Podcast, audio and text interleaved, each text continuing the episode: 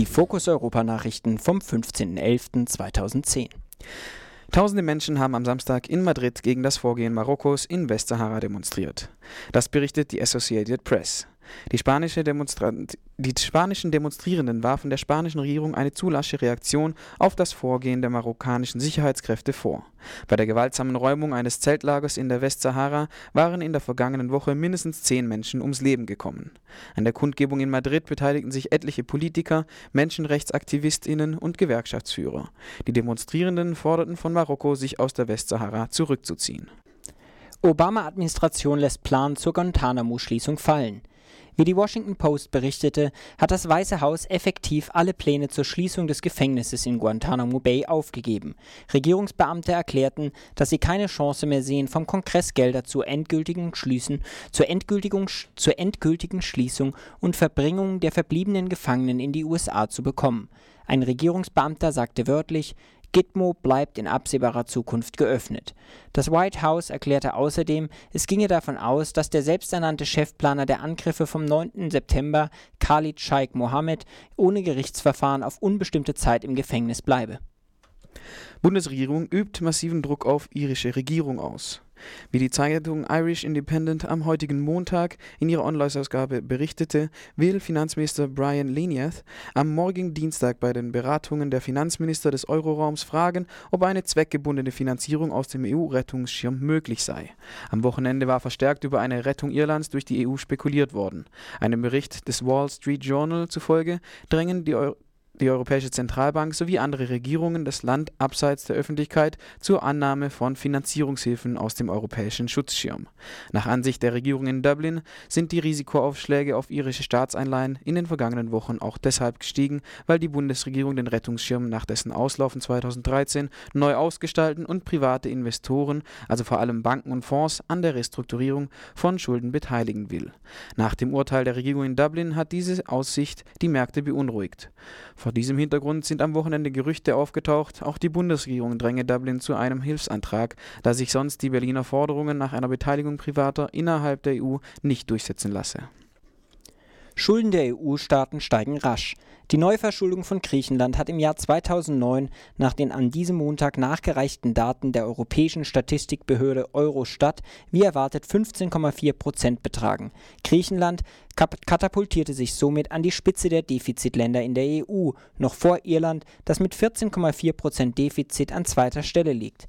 Auch beim Schuldenstand liegt Griechenland mit 126,8 Prozent des Bruttoinlandsprodukts an der Spitze, gefolgt von Italien mit 116 Prozent und Belgien mit 96,2 Prozent.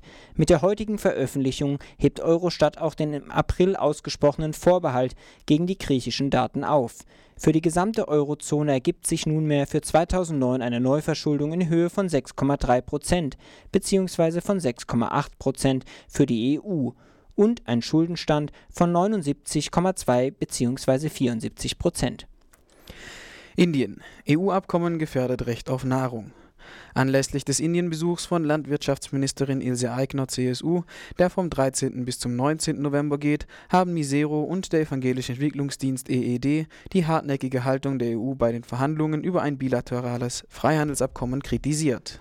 In Indien leiden Millionen von Menschen Hunger die EU und die Bundesregierung dürfen dort nicht einseitig Exportinteressen europäischer Unternehmen vertreten.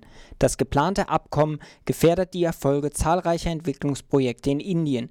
Es wäre zudem ein Verstoß gegen internationales Völkerrecht und einen EU-Vertrag, der die Achtung von Menschenrechten in der Außenwirtschaftspolitik vorschreibt. Warnte warnte Armin Paasch, Handelsexperte von Misero. Die Ernährungssituation im Lande werde sich weiter verschlechtern, sollte Indien gezwungen werden, den Markt für subventionierte Produkte wie Milcherzeugnisse und Geflügelfleisch zu öffnen. So lebten in Indien beispielsweise rund 90 Millionen Menschen, zumeist Kleinbauern, von der Milchwirtschaft. Es darf nicht ausschließlich um den Marktzugang für europäische Agrarexporte in Indien gehen. Ländliche Entwicklung und die Bedürfnisse der armen Bevölkerungsgruppen gehören in den Mittelpunkt gestellt forderte Francisco Mari, Handelsexperte des EED. Streit um EU-Budget. Vermittlungsverfahren endet heute. EU-Parlamentspräsident Jerzy Buzek hat sich enttäuscht nach dem bisherigen Scheitern der Verhandlungen mit dem Budgetrat über den EU-Haushalt 2011 gezeigt. Wir fordern keinen Euro zusätzlich. Wir wollen keine Vertragsänderung, aber wir fordern eine klare Vereinbarung, wie wir künftig bei der EU-Finanzierung mit einem neuen System von Eigenmitteln zusammenarbeiten. Das EU-Parlament hat ebenso immer wieder die Einführung einer Finanztransaktionssteuer verlangt. So Jerzy Buzek. Zurzeit läuft ein Vermittlungsverfahren zwischen dem EU-Ministerrat und dem Parlament, das an diesem Montag enden soll. EU-Haushaltskommissar Janusz Lewandowski soll einen Kompromissvorschlag erarbeiten. Lewandowski hat indes vor ernsten Folgen bei einem Scheitern der Verhandlungen gewarnt. Wir sind dann nicht in der Lage, den neuen Auswärtigen Dienst EAD zu finanzieren. Wir können nicht den, Versuchskern, den Kernfusionsreaktor ITER finanzieren. Das Europäische Parlament kapituliert erneut vor den Finanzmärkten. Nach der enttäuschenden Entscheidung zur Neuregulierung bei der Aufsicht der Finanzmärkte im September 2010 hat das Europäische Parlament mit seiner jetzigen Zustimmung zur Richtlinie für Manager alternativer Investmentfonds erneut vor den Finanzmärkten kapituliert. Die große Mehrheit der Europaabgeordneten hat damit gezeigt, dass sich ganz offensichtlich nichts aus der Finanzkrise lernen will. Die politische unzureichende Regelung bedeutet, dass Hedgefonds und Private Equity ihr zerstörerisches Werk ungestört fortsetzen können. Hedgefonds sind gegenwärtig aktiv an Spekulationen gegen Euroländer wie Griechenland, Portugal und Irland beteiligt und erzielen auf Kosten dieser Länder gigantische Gewinne für ihre betuchte Klientel. Das soll nach Ansicht des Europäischen Parlaments offensichtlich so bleiben. Dies erklärte Sabine Wils von der Linken im Europaparlament. In dem Aushandlungsverfahren zwischen Rat, Kommission und Parlament setzten einige Mitgliedsländer unter Führung Großbritanniens durch, dass Fondsmanager aus Drittstaaten nach einer kurzen Schonfrist den Manager aus der EU gleichgestellt werden. Damit ist zu erwerten, dass die extrem niedrigen Regelungsstandards dort zukünftig weiterhin in der, auch in der EU anerkannt werden. Nach Wils ist an der Forderung nach einem Verbot von Leerverkäufen außerbilanziellen Zweckgesellschaften, Derivaten, Hedgefonds und Private Equity Gesellschaften festzuhalten. Es geht darum, die Finanzmärkte streng zu regulieren. Geschieht dies nicht, so wird es unweigerlich zu einer weiteren, dann aber auch noch viel schlimmeren Krise kommen. Vierter Gleichstellungsgipfel. Vom heutigen Montag an findet in Brüssel der vierte Gleichstellungsgipfel statt, der gemeinsam von der belgischen Ratspräsidentschaft der Europäischen Union und der Europäischen Kommission veranstaltet wird. Thema dieses Gipfels ist die praktische Umsetzung der vor zehn Jahren in Kraft getretenen Antidiskriminierungsrichtlinie zur Festlegung eines allgemeinen Rahmens für die Verwirklichung der Gleichbehandlung in Beschäftigung und Beruf. Es werden die gesetzgeberischen Fortschritte der Mitgliedstaaten, die Rolle der Sozialpartner und die Auswirkungen stimulierender Maßnahmen zum Kampf gegen die vier in die Richtlinie aufgenommenen Diskriminierungsgründe thematisiert.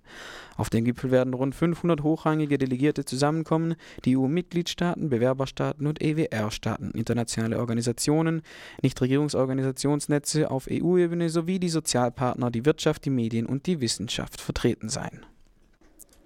Parlament legt seine Prioritäten im Vorfeld des EU-USA-Gipfels fest. Im Vorfeld des EU-USA-Gipfels am 20. November haben die EU-Abgeordneten auf der letzten Plenumssitzung Empfehlungen ausgearbeitet, wie man zentrale transatlantische Schlüsselthemen angehen könne. Ein zentrales Thema sind die Handelsbeziehungen mit den USA im Rahmen der Wirtschaftskrise und im Vorfeld des kommenden transatlantischen Wirtschaftsrats. Dazu der Abgeordnete der Grünen im Europaparlament Bütikofer. Bei der Vorbereitung des EU-US-Gipfels sieht das Europäische Parlament eine klare Priorität bei der Wiederbelebung des transatlantischen Wirtschaftsrates. Dieser wurde 2007 auf Initiative von Kanzlerin Merkel gestartet, hat bisher nichts Erinnerungswürdiges getan und ist von der US-Seite mehrfach in Frage gestellt worden. Kommissar de Gucht versucht sich jetzt an einem Neuanfang. Dafür hat er breite Unterstützung im Parlament. Der Transatlantische Wirtschaftsrat muss bei seinem nächsten Treffen im Dezember endlich Nägel mit Köpfen machen. Das beinhaltet eine klare Agenda bezüglich gemeinsamer Anstrengungen zur Förderung kohlenstoffarmer Technologien, wie auch gemeinsame Prioritäten für globale wirtschaftspolitische Initiativen.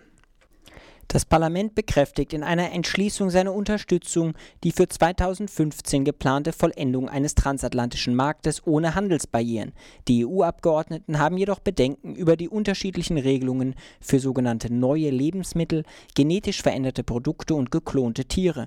Ferner sprechen sie sich dafür aus, dass US-Behörden die ausschließlich metrische Etikettierung von EU-Produkten in den USA akzeptieren. Die Annahme einer gemeinsamen Aktionsstrategie EU-USA für den Schutz geistigen Eigentums einschließlich der laufenden Verhandlungen zur Bekämpfung von Produktfälschungen im Rahmen des Anti-Counterfeiting Trade Agreements kurz ACTA zählt ebenfalls zu den wichtigen Punkten in den Handelsbeziehungen zu den USA. Soweit die Fokus Europa Nachrichten und hier geht es erstmal weiter mit Musik.